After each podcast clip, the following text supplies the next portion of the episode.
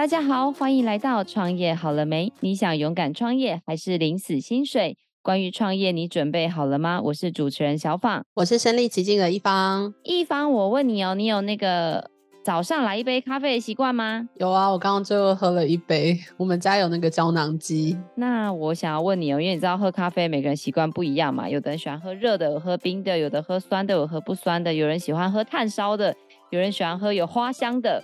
就感觉它都叫咖啡，可是咖啡好像有很多很多很多很多种，你比较尬意哪一种？哇，你刚刚讲的这些专有名词，我真的是一概都不清楚。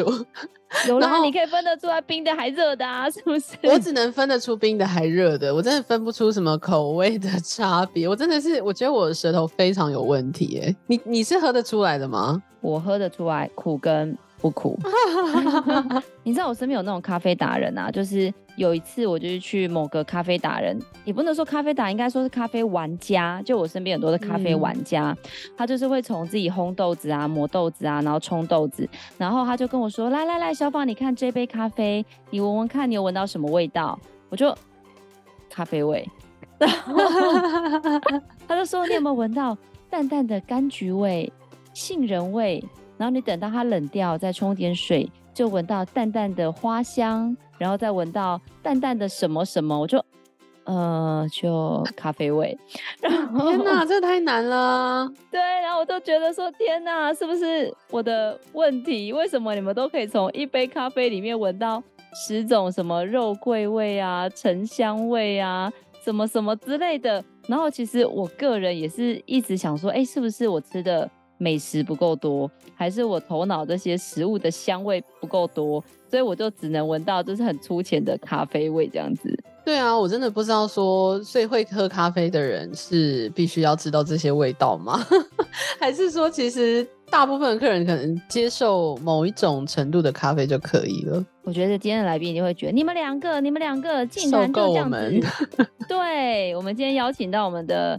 咖啡大神是我们十一盎司咖啡的创办人 Sean，欢迎 Sean。大家好，我是十一盎司咖啡的创办人 Sean。一方，你知道吗？听说 Sean 每年可以卖出很多很多很多很多很多很多很多，大概比一零一还要高的咖啡。哇哦，都卖什么样的咖啡？有花香的吗？没有，我们最主要是卖不酸的咖啡。那像到底，因为刚刚前面讲了这么多嘛，就是其实咖啡感觉是一个黑金市场，就是很多很多人都想要进入这个市场。那当然，这个市场的行销，在我来看，我是个行销人嘛，所以我们就常常说有很多的包装，就说这个咖啡是产地怎么样怎么样啊，季节怎么样怎么样啊，或者是之类很多不同。那到底就您一个就是咖啡专业从业成功创业家。可不可以为我们简介一下这个咖啡的市场？跟十一盎司到底跟市面上有这么这么多，不管是即食的咖啡，或者是即溶的咖啡，或精品的咖啡，到底有什么样的区隔跟不同呢？因为我是一个财务出身的人，所以我还是先讲一下，其实咖啡业基本上差不多在八百亿左右，就是七百到八百亿的市场。那我们从这个市场里面，当然会看到有一些现煮咖啡啊，然后一些咖啡的干货啊，包含就是呃学姐提到的即溶咖啡。然后还有挂耳式咖啡、咖啡豆，就是很多玩家其实他们会自己可能会找一些店家去烘豆哦。所以大家为什么说第三波精品咖啡，就是因为现在很多人都是在自己家里面煮咖啡哦，这是一个趋势的部分。那我们现在看到这个市场以后，我们就会去看说，我们到底要去切哪一块市场去做？呃，刚刚学姐讲到的，就是我们做哪个 TA，然后做什么样的行销。我们十一盎司咖啡最主要切入就是说不酸的咖啡，为什么？因为进来其实就跟呃学姐跟一方一样，就是说基本上大家不会去问什么味道，不会说哎、我要来喝花香的咖啡，我要来喝呃其他什么风味的咖啡。一般一开始进来就是问说哎，你的咖啡会酸哦。就是一般的客人都是这样，你的咖啡会不会酸啊？然后我就会跟他讲说，我们做的是不酸的咖啡哈，所以这是一开始我们的定位就很清楚，我们做的是不酸的咖啡。那当然，呃，我们现在在咖啡电商上面在做销售的时候，还是会有差不多一到两成的客人会喝有一点点酸的咖啡，那我们就会推出椰加的部分。所以我觉得在做咖啡这一块的话，其实它的市场非常非常的大。那我觉得它每一年还是有十到二十趴的成长。我想最主要还是归功于便利咖啡。就是便利商店的咖啡，所以大家看到，其实便利商店的咖啡在这几年的市场是成长最快，因为第一个它是现煮，第二个它是很方便，因为你只要走进便利商店，也不用等太久。可能就是差不多一两分钟，你结完账，然后就可以拿着咖啡走了。那大部分很多的上班族，他只是要喝一个咖啡的味道。那这样的定位就非常清楚，就会达到这样的市场里。那么像大神想要，就是前面冒昧跟您请教一个问题，因为你刚刚前面一破题就是你是一个财务出身的人。所以你不是一直以来就做餐饮跟做咖啡吗？是怎么样会有一个这样的转折跟创业的契机呀？这个最主要就是在美国念 MBA 嘛，好，那我念完书回来以后，最主要都在金融业。那我一开始回来是做马志林的特助，那时候叫元大证券，好，那现在是元大金控。那我做他的特助，然后接下来我考到汇丰银行的 MT，就是所谓的银行的 MA 哦，储备干部。其实我在金融业也待了差不多十四年。所以基本上我是一个财务出身的，我并不是一开始就做咖啡的。所以我当初在创业的时候，其实我做了一个人生很大的转换，所以我就花了一整年的时间在喝咖啡。我在创业之前就喝了一百家的咖啡店，包含在台湾、在日本、在韩国。那我也。请美国的朋友把美国的豆子啊，还有一些美国的咖啡寄回来，让我喝喝看。那因为美国在这太远，就没有飞过去。那我们当初创业的时候，也创了一个 lab，然后找了很多一些大餐饮公司的一些行销团队、星巴克，然后还有很多其他咖啡业的员工。所以这是我当初能够人生转一个弯，然后来做那个咖啡业。哎，那像为什么是选择咖啡，而不是其他？例如说，可能软体创业啊，或是其他的创业项目，而是咖啡呢？嗯，这是一个很好的问题。那当然，我会做咖啡是有一个很大的原因，就是说，第一个就是我我自己在喝咖啡的时候，其实我当初以以前我也都是喝什么卡玛、路易莎。那我那时候就想说，哎，除了咖啡之外，有没有什么其他产业我可以做？所以我当初的想法跟一方很像，就是我们也要看一下其他产业。所以那时候我们评估了咖啡业，然后早餐店。跟手摇饮，那那时候早餐店的物料其实我用过啦，早餐店物料实在真的太便宜了，便宜到我自己就不太敢吃，所以我现在很少吃连锁早餐店的早餐哦。那第二个的话就是我们评估了手摇饮，我就当初在差不多十年前，我就觉得手摇饮的未来应该是在国外，应该不在国内，因为国内的市场太浅碟了。我觉得它应该要到，比如说美国啊，或是东南亚这些市场比较适合。那后来的确也是的，在国外，不管是 Coco 啊，或是其他的品牌，在国外其实发展的会比国内快一点。那咖啡产业那时候我评估的时候，在二零一三评估的时候，每一年都有十到十五趴的，就是复合成长。所以我基本上在考虑这个东西的时候，还是蛮财务出身的。那像有一个问题想要跟您请教，就是说，因为财务，因为我看到您的履历之前是。这个非常厉害的那个证券，然后又得到非常多的这个商业的执照。那但是咖啡又是完全另外一个领域，哎，就是像我刚刚说的，像我很多朋友的做呃机械设备的啊，从烘豆啊，然后选豆子啊，就很非常非常多，它也是一个非常知识性的东西。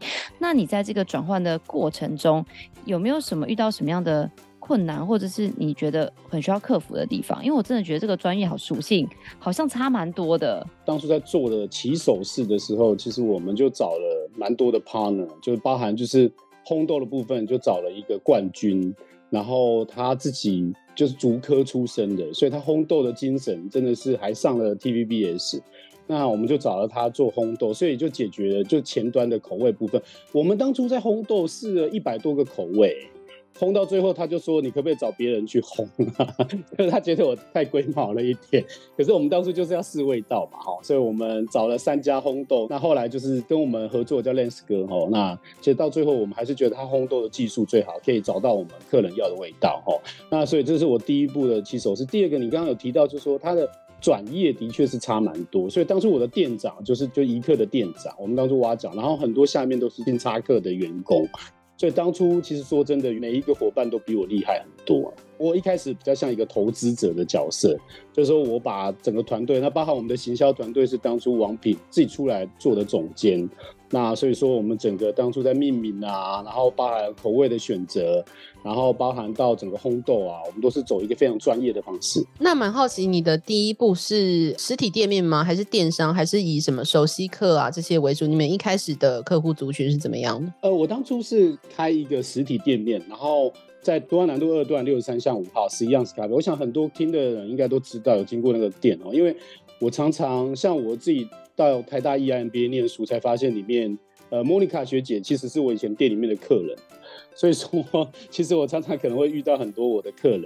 那我们当初开的时候就选在星巴克旁边，因为我们的想法就很单纯，因为星巴克都做好所有旁边的市调，然后跟客群他都选好了，所以我们就根本就不用再去选说这个地点好不好。所以当初我的地点就在星巴克的正旁边。那这样子直接跟星巴克竞争会有什么样的状况吗？我觉得这是一个很好的学习啊，就是说，因为星巴克的客流量每天都很大嘛，它一天都有四百到六百，那我们平均的客流量差不多一百五到两百。那有个好处就是，常常星巴克客满的时候，客人就会跑到我这里来。所以我想这是一个好处。就以前我问到客人说：“哎、我说你平常都在星巴克，怎么今天会过来？”我就很开心。我想说他一定会跟我说：“你们咖啡很好喝，干嘛？”他说：“我没有，因为星巴克客满，我们找不到位置，只好留在你这边。”后来他满，我也满，然后他们客人就会再跑到其他的咖啡店，所以等于是我们也变成一个星巴克之外的第二个选择了。这个我想这也是一个很好的学习啊。那你这样子来说的话，你是怎么样去 figure out 你的竞争优势？例如说跟大型的连锁品牌，或者是呃这种手冲的部分。那我们叫十一盎司咖啡，其实因为我们接咖啡的时候都会用盎司杯嘛，吼，所以当初取这个名字，其实十一盎司就最好喝的咖啡的意思。那十一有一加一的概念，就是我们当初做店面的时候，是一份经典咖啡加一份现做热轻食，因为我们都知道，像星巴克或是其他店。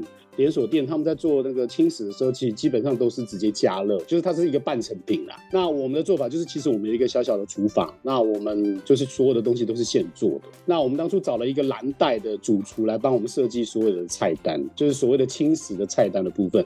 其实这个部分大部分人一定想说，你就去外面学就好了，这个不用。可是因为我们当初的起手式就觉得，你既然要赢他，那我们做出来的东西一定要好吃。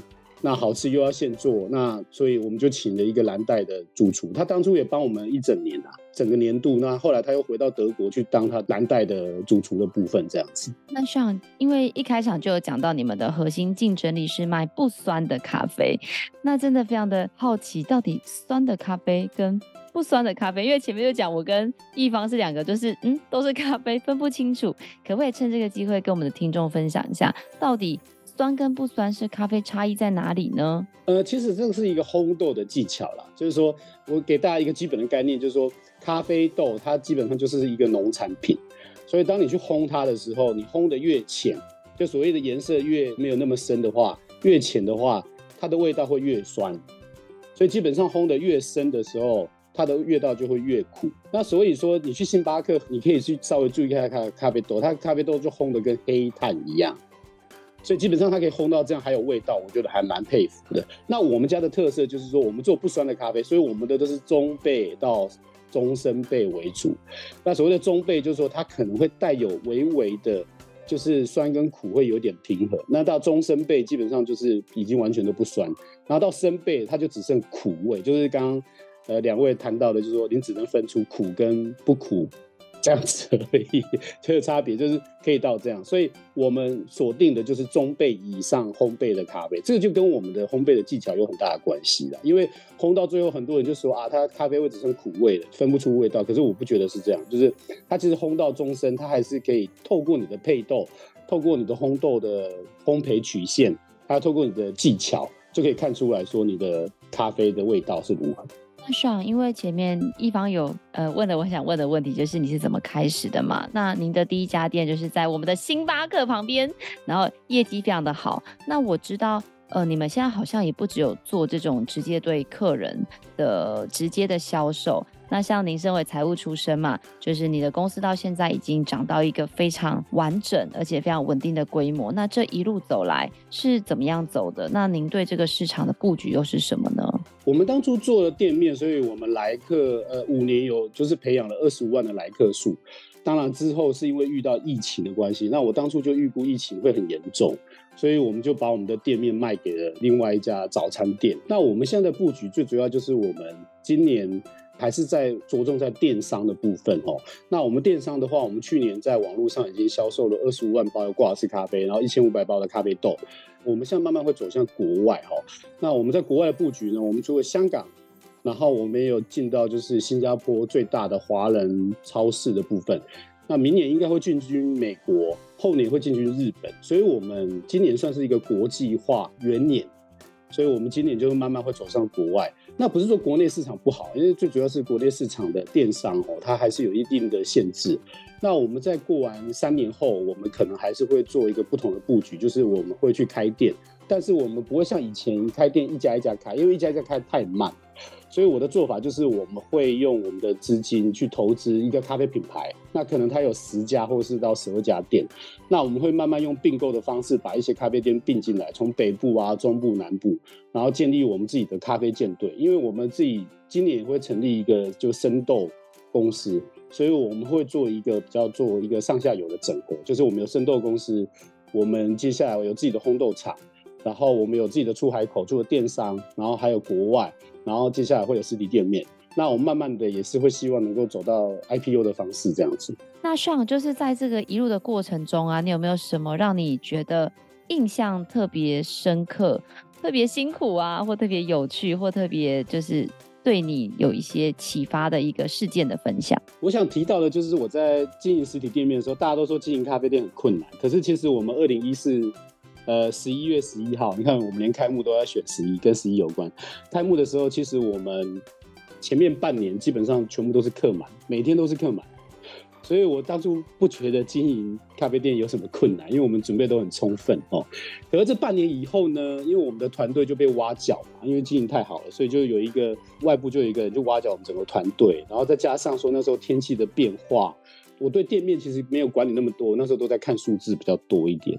哦，所以后来呢，我们半年过后就慢慢的，其实业绩就开始衰退一点点。那时候还不觉得不引以为意，后来一年后就整个大衰退啊，就差不多一整年下来，就跟前年比就衰退了差不多快一半腰斩。所以那时候呢，我就觉得有问题了。那那时候我们的店长又离职了，所以我就自己跳下去做店长。因为我们当面的人没有培训很多，所以后来就整个饮料啊、餐点的品质都整个变化了，所以客人就开始很多抱怨嘛。所以我就觉得这样不对，所以我就重新开始做一个训练。以前都找很有经验的人，后来我就开始找一些小白，就所谓的就是可能大学毕业或是工作一年以下的人。那我们的训练很厉害，就是我们的训练课程把 SOP 啊、checklist 都做得很完整。所以我们的像一般的咖啡店可能要上手，可能要两到三个月。可是我们的新人来，我两个礼拜就可以让他上手，他就可以自己站收银、站饮料或是站厨房的位置。所以这是我们很厉害的一个地方，就是可以很快可以让大家可以上线。所以我第一个调整就是。把我员工重新训练好。那第二个的话，就是说那时候客人变少了嘛，所以我们以前没做什么行销的。之前有提到，就是说我们会开始做，就是所谓的简讯，也是从那时候开始。我们会通知客人，我们有新的饮品，我们会通知客人，我们每个月的十一号都有买一送一的优惠哦。所以我们就慢慢的把我们的客人又重新再找回来。那第三个就是我们创新的部分，就是我们会在我们的 menu 上面每三个月都会推出新的东西哦。那这新的东西我都规定一定要饮饮料一样，然后餐点一样哦。像我们有推出脏脏包啊，我们有推出呃柳橙黑咖啡啊。其实这个 7-Eleven 最近都有在做哦。这其实在我。六年前，其实我们就已经在做这件事情，哦，所以基本上就是我们透过这三个方面呢，就重新赢回客人的支持。那为什么我会这样说呢？就是我的客人就有一个贴文，他就有写到说，他很喜欢十一样咖啡，可是后来他就觉得咖啡变得比较不好喝。可是后来半年后，他重新再回来以后，他发现就是整个服务啊，或是说餐点都回到以前的水准。那我看到这个贴文的时候，我立刻转贴给我的伙伴看，我就说，你看我们的努力就得到了回报。哦，所以我就觉得，其实一开始的成功对我来说反而是一个风险。那我学到一个教训，就是成功的时候千万不要得意啊！好，那个时候才是要去想说你的下一个成功的曲线在哪里。所以我们重新赢回客人的支持，我觉得这是一个。在后来做 online 的时候，其实一开始做的时候一天。有时候一张单都没有，其实把我整个吓死。因为你知道，一张单都没有是比我个人出去做业绩还少。我自己去外面找，搞不好都可以找到两三张单的客人哦。因为我们平均的 TK size 在业界算蛮高，一千块。所以我想说，我在实体店面的经验，让我在后来在做 offline，就是所谓的在做电商的部分的时候，也给我很大的信心。就是我们要去创新，我们要找回客人的，就是他的味道，然后找回客人喜欢的东西，这样子。我觉得像刚刚说这个，我很有感触诶，因为其实我也是属于大转行，就是我本来是做行销公司，而且是做公部门的这种标案的服务。然后后来呢，也是因为一些转折啦，所以后来变成自己卖妈祖的伴手礼商品。那一开始也就是蛮顺利的嘛，因为就是很多的公家机关会跟你买你的东西，然后一开始都是做团购，新鲜嘛，没有妈祖的商品。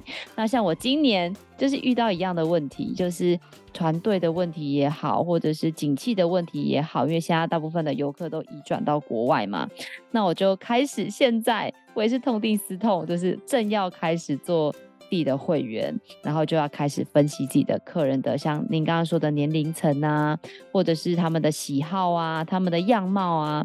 所以我现在正要做这件事，就是未来还有很多要跟我们的 Sean 在请教跟交流这个部分。没有问题，也蛮想好奇问一下这个香港的部分。那因为香港它可能跟台湾应该还是会有一些差异嘛？你们在进军香港的时候有遇到什么样的困难或问题呢？哎、欸，我觉得进军香港是一个很有趣的开始，因为大家知道我以前在金融业，以前在 HSBC，所以我有很多香港的朋友。所以其实当初进去香港市场是一个误打误撞，就是他们说：“哎、欸，你在做咖啡，那我喝喝看你的咖啡。”那他们就拿过去，然后就开始团购，那突然就。在香港的金融圈就引起了一个轰动，我们就说：“哦，台湾有一个很厉害的咖啡，你们要不要喝喝看？”所以，我们进军香港其实是一个，我觉得是有点误打误撞，而且我们进去都是咖啡豆为主。就是我一开始想说我们的挂咖啡很好喝，可是他们就觉得啊，那个不是咖啡，我要咖啡豆。但因为在香港，其实还是很多人会用咖啡机，在家里面也有咖啡机，所以就变成说他们就拿我们的咖啡豆去用，就发现哎、欸，这个比香港的咖啡都好喝很多。那我们就慢慢其实进到香港的金融业，其实我们是从金融业开始的。那现在就是固定每一个月都会有一个很大的团购，就是他们会不同的公司啊，可能摩根士丹利啊，然后 JP Morgan 啊，还有其他的什么其他的银行，那他们就会慢慢就说，哎、我要买这个东西，然后他们就会有一个人帮我做这个事情。那我的做法就是，我会把营业额的十趴，就是丢给那个帮我团购的那个人。所以你说有没有什么困难？我觉得有困难，就是我们当初在讲合作案的时候，我也不知道他怎么做，因为其实那个人也赚很多钱，他在金融业，你们也知道，在香港金融业其实基本上就是港币跟台币，就是你可能在台湾是赚五万块，在香港就是五万块港币这样。其实他也很有钱，他也不缺钱，可是我就说，因为你帮我做这件事，我就 kick back，就是把我们营业额的十趴会给他这样子，就当做他帮我去。在香港处理这个团购的部分，哎、欸，所以在这个香港的团购，你是走 to B 的方式，就是以团购组的方式，不是就是直接打就是消费者。对对对，我不是 B to C，我是用一个就是切，而且是金融业，就是寄到香港，其实最大的问题是运费很贵。嗯，就是你寄到，比如说我们寄一笔，假设一千块台币的哈，它的运费是差不多两百到三百块，所以基本上是五分之一的运费，嗯、就是说它运费是跟台湾的冷冻是一样。可是对香港人，他就觉得，哎、其实这个运费很便宜啊，因为以他们以港币来说，他们就会觉得这个不会很贵啊，他们就觉得只是比平常多一点，因为台湾的咖啡可能在比香港比就稍微便宜一点点，所以他会觉得，哎、其实还好，我就是补一个差价而已。那所以说，我们当初切入就是就香港金融业的团购方式在做，所以在香港这一块其实不算很大啦，在我们的营业额差不多只有三到四趴而已，但是就是基本上他每个月都有固定的量在跑。那有时候会突然就跑出一些大量出来，就是可能呃有有新的银行加入，又有，有人喝过就觉得很喜欢，那就是他慢慢又开始用我们的咖啡，所以基本上我们就是每个月会寄过去。然后刚刚说那个团购组，他就会帮我把这些货去分给不同的银行去，所以我们也不用去管那个 distribution。其实我觉得这蛮好的，所以这十趴给的蛮值得的。嗯，真的，Sean，那我可以好好跟你请教请教，看看我的商品 能不能透过你的管道，太感动了。那像有在这个过程中，我不免就浮出一个问题，因为您说你很多的朋友就是跟你一样从金融圈时期到现在，那像以前我知道，像金融业不外乎就是卖一些，比如说基金啊，或者是一些投资型的商品，或者是股票，就是感觉它都是一个很虚拟的商品。但是你后来转换到咖啡。咖啡其实就是一个摸得到、看得到、喝得到，然后它就是它可能也没有什么投资增值这一种。那你是怎么样转换这个商业的思维，或在这两件事上，你有什么样不一样的策略，或者是一个对公司的一个发展的看法？其实金融业或是从其他的行业转到，比如说像咖啡业这样，我觉得是一个很大的转变。因为以前在金融业，所有产品大家都会帮你想好，然后你的客群可能你有一些就基本的客群，你有银行的客人。那你有，你可以自己开发新的客人，所以基本上这两个都帮你想好。可是我转到咖啡业，这是一个完全不同的行业。我觉得在这一块，我管理的秘诀应该是有三个。第一个就是要了解 TA，所以我一开始做了很多试调，去了解市场上有什么样的咖啡。我喝了一百多家咖啡店，然后我们创了一个 lab。那时候有 lab 的时候，我们是出来咖啡，我们就请了很多，不管是我以前金融业的朋友，或是自己的朋友来喝，然后去写下他们的感想，所以他们觉得这个咖啡是苦酸，或是他们喜不喜欢。然后我们的轻食你喜不喜欢？你觉得味道要不要加重？所以我觉得第一个就是你要了解你的 TA，要了解。底层逻辑，咖啡业的底层逻辑，为什么大家去喝你的咖啡？这是我想第一个一定要做到这一点。第二个就是我们聚焦，像我以前的菜单基本上是没有超过三十样，那现在的咖啡也是一样，我们挂的是咖啡有四样，然后咖啡豆也是基本上是四样，所以就是非常非常的聚焦。那我觉得要你要先聚焦，然后把它做深，建立自己的生态圈，这才是一个经营产品的部分。那第三个，我觉得要想到双赢。所以你不管在做什么事情的时候，一定要想到双赢，就是说你不能想到说啊，我这个东西就是毛利率要多少，或者是说我一定要赚多少钱。你应该是想到说，我的客人是喜欢这样的味道，那这样的味道他会更喜欢，他会推荐给他的朋友，那就更多人来买你的咖啡，就是有一个正向的循环。所以我刚刚提到的双赢，所以这三点就是我觉得我从金融业跳到一个咖啡业经营起来的秘诀。那你想要问一下爽你有没有就是接触到这么样多的客户啊，有没有哪些客户就是，例如说他喝了你的咖啡，可能就是觉得啊，惊为天人，太好喝，然后以后之后就变成忠实顾客等等的，就是有没有这种比较印象深刻跟客人的故事可以跟我们分享吗？我在做咖啡业哈，教我最多的其实我们的客人。第一个我先提到，就是我在实体店面的时候，其实我们的客人常常都会给我们很多的意见，因为他在现场嘛，他就喝你的咖啡，他就觉得哎、欸，这个应该怎么做，这、应该要怎么做。那所以我觉得客人给我们的意见还蛮多的。那我们会从这里面去选到说。我们自己很在行，我们会从里面挑到两到三样。我觉得我的核心其实不只是咖啡，我们的核心在于创新。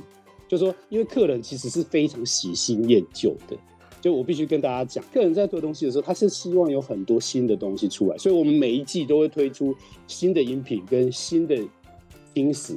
啊，这新的东西推出来的时候，我也会跟伙伴讲说，哎，我们双赢这个东西是你研发出来的，那推出来就是我就跟伙伴讲，你们要负责去卖。那卖超过一个我们定好的目标，那你就可以去领奖金。那甚至这个东西如果卖了三个月卖得很好，我们就会把菜单里面的可能某样饮料拿掉，然后放上去，就说这是你研发。所以我们伙伴常常会跟他的朋友讲说，哎、这一个饮料是我研发的，你要赶快来喝喝看。所以我想这是一个双赢的局面。那第二个我想提到我们电商的部分，就电商比较不会接触到客人，所以我们怎么样去得到客人的 insight 呢？就是他的想法，就是我们有一个客服的团队。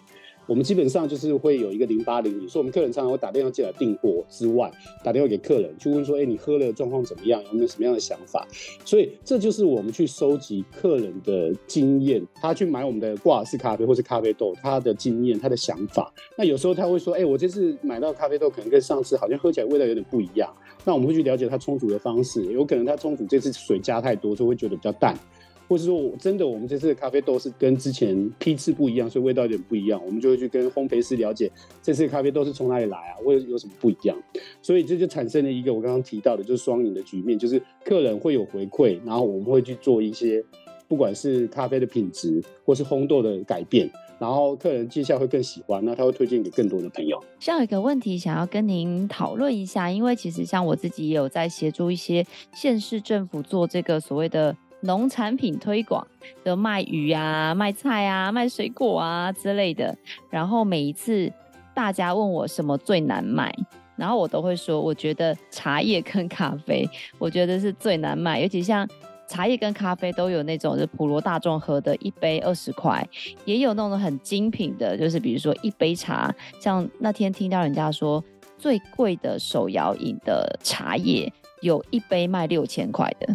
就是很很 amazing 那种价钱，那我相信咖啡也是一样。那因为就像您刚刚说的，就是网络上其实就是图跟文，但其实有时候客人品尝不到它的口感跟香气。那像我有看到你这个非常丰富跟亮丽的成绩，到底怎么样可以透过这个行销的方式，亦或者你是要做这种实体跟虚拟 O to O 的结合，才可以把这个十一盎司的品牌推广出去，让更多人可以接受呢？我觉得在行销做的话，我觉得有三个面向。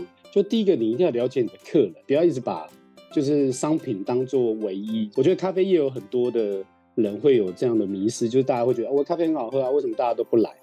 啊，我觉得咖啡好喝只是基本，就是你的东西好吃都是基本。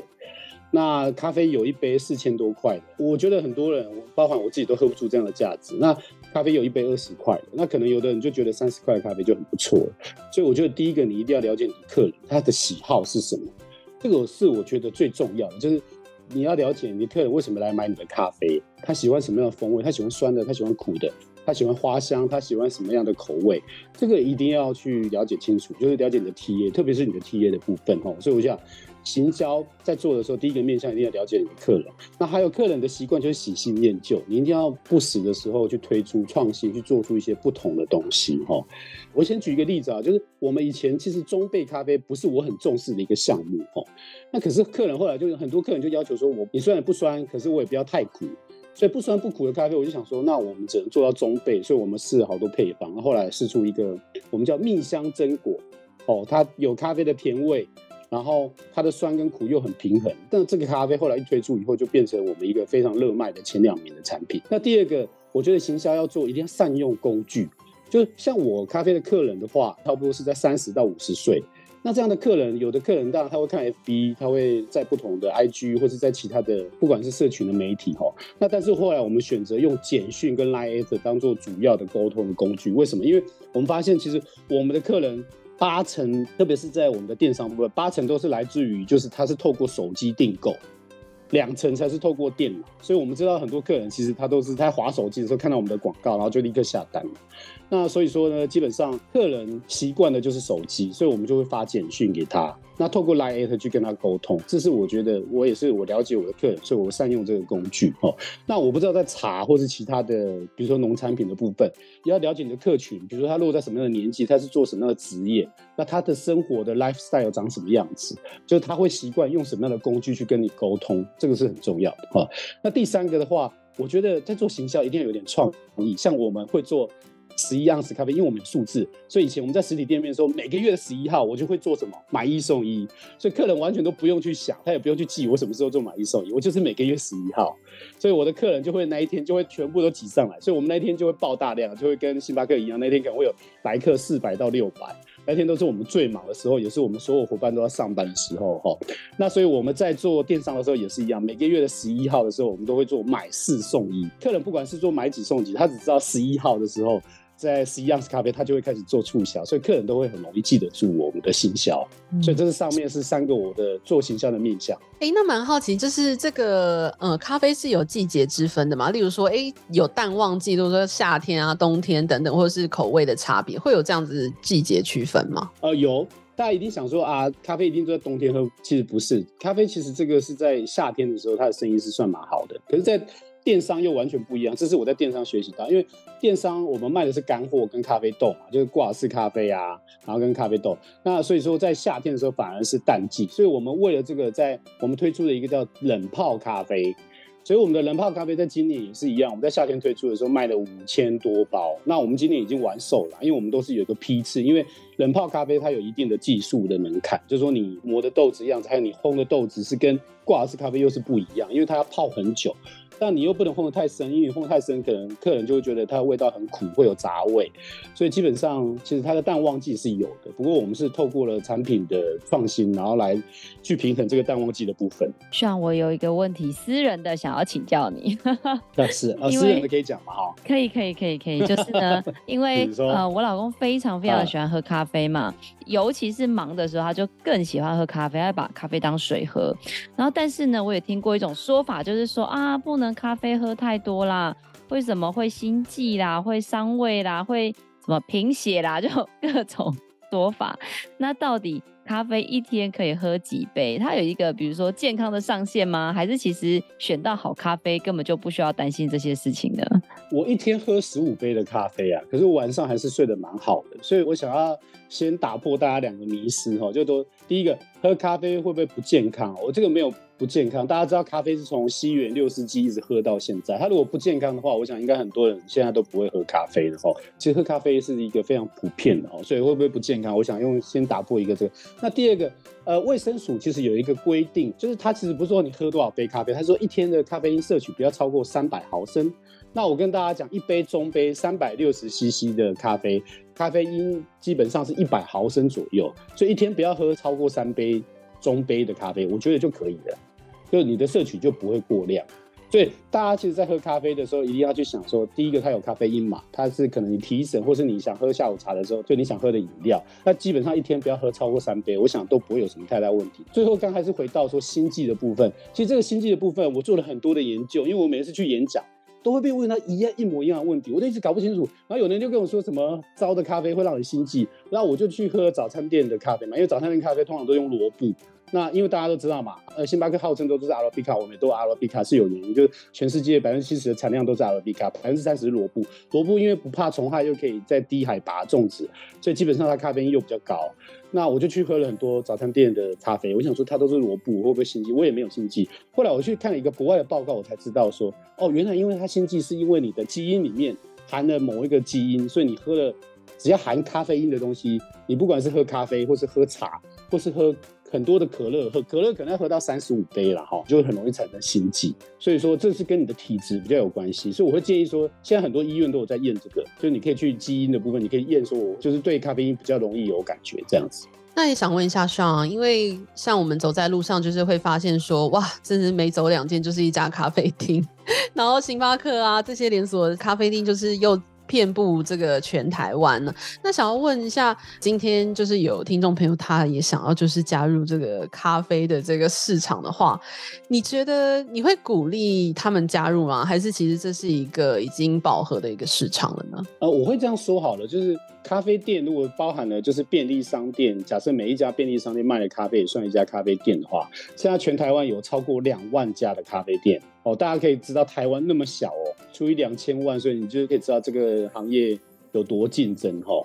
那台湾其实，在喝咖啡这个习惯还在培养，就是它像在美国啊，或是韩国，可能一天他们有的人会喝两到三杯，这是很平常的事情。那台湾比较少一点，台湾一般还是喝一杯而已哦。那我会觉得要不要投入，还是说看你有没有找到自己的特色。像我自己现在在做电商，我跟你讲，电商现在真是血流成河啊！我就举一个例子哈，我们的挂耳式咖啡从以前的三十五块卖到三十块，那后来现在我们现在几乎就是定价在二十五块，可是打完折以后只剩二十块，所以你可以知道这个三十五到二十块的这个 range 哦，差十五块，大家就可以腰斩，大家就可以知道衰退了四十五趴，大家就可以知道说这个是一个很可怕的数字，就是你只要上网络，大家第一个看的都是你的价格哈。那这是我不乐见的，就是我们自己在做的时候，一定要找出自己的价值。所以说，我就说你找出自己的特色，你的东西有价值的话，这个其实适用在别的行业都是一样。就是你自己要创业的话，你一定要找出你自己在在这个行业里面的特色是什么，你的 niche 是什么，然后你怎么样去找出自己的价值，然后找出你自己的 TA。我想，如果你找出这三个，你不用担心，你随时都可以开业。那但是如果你都没有的话，我是建议不要随便投入，因为咖啡业是最不浪漫的行业。就大家都觉得咖啡业很浪漫，其实它是一个最不浪漫的行业。像我那个。我还要延续问一个私人问题，继续去 公器私用。对，继续私人。你要你要对对对 offline 的时候，我们继续聊就好了。没有啦，主要是因为我老公真的是你的大客户，就是因为他是一个非常爱喝咖啡的人嘛。那我相信很多观众也会这样觉得，因为像我自己也会像，不管是买咖啡豆还是绿挂咖啡，所以就回家就是侍奉我们家的老爷，那就会想要常常去上网搜寻，说到底要怎么样保存这个咖啡豆，因为像大。大家都说什么哦，现烘的咖啡最好喝，或现磨的咖啡最好喝。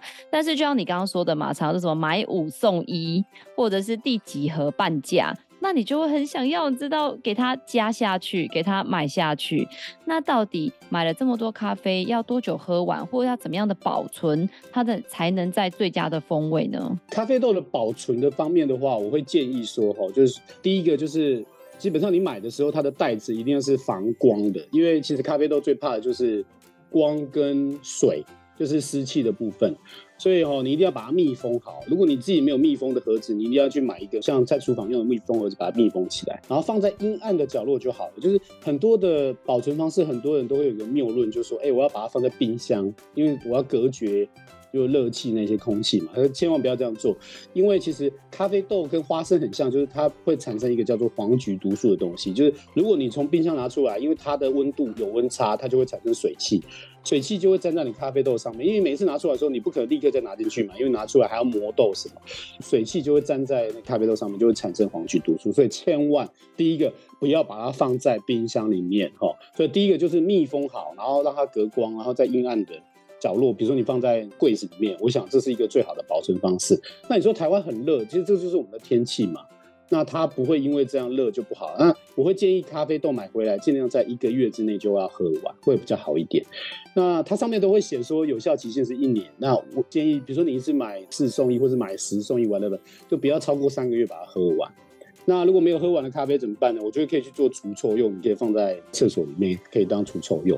对啊，但我这样讲好像咖啡业的人可能会不认同，但是我觉得，就是如果你觉得咖啡真的放久了，不要因为它舍不得，就是觉得好像这样很浪费或什么，因为其实有时候放太久了，你的保存方式不对的话，黄曲毒素反而对你的肝是有伤害的。好哦，那想在节目的最后啊，因为一般其实我们都会问。大家对于这个投入行业的建议，但是在这次访问里，我真的非常荣幸，想要问一下，是说，因为像我知道你在职涯上做了一个比较大的转换嘛，那像我们的听众。很多是正在寻找自己人生的方向，可能是大学毕业生，或者是说三十岁要转业，就是一份行业做了五年、六年，可能想要寻找下一个长期投入的事业，亦或者是说他可能就是人生遇到一个转捩点，想要再创下一个高峰。那我觉得您是非常非常特别的来宾，是把前一份在金融跟现在这一份的咖啡的商品都做得非常成功的这样子很特殊的来宾。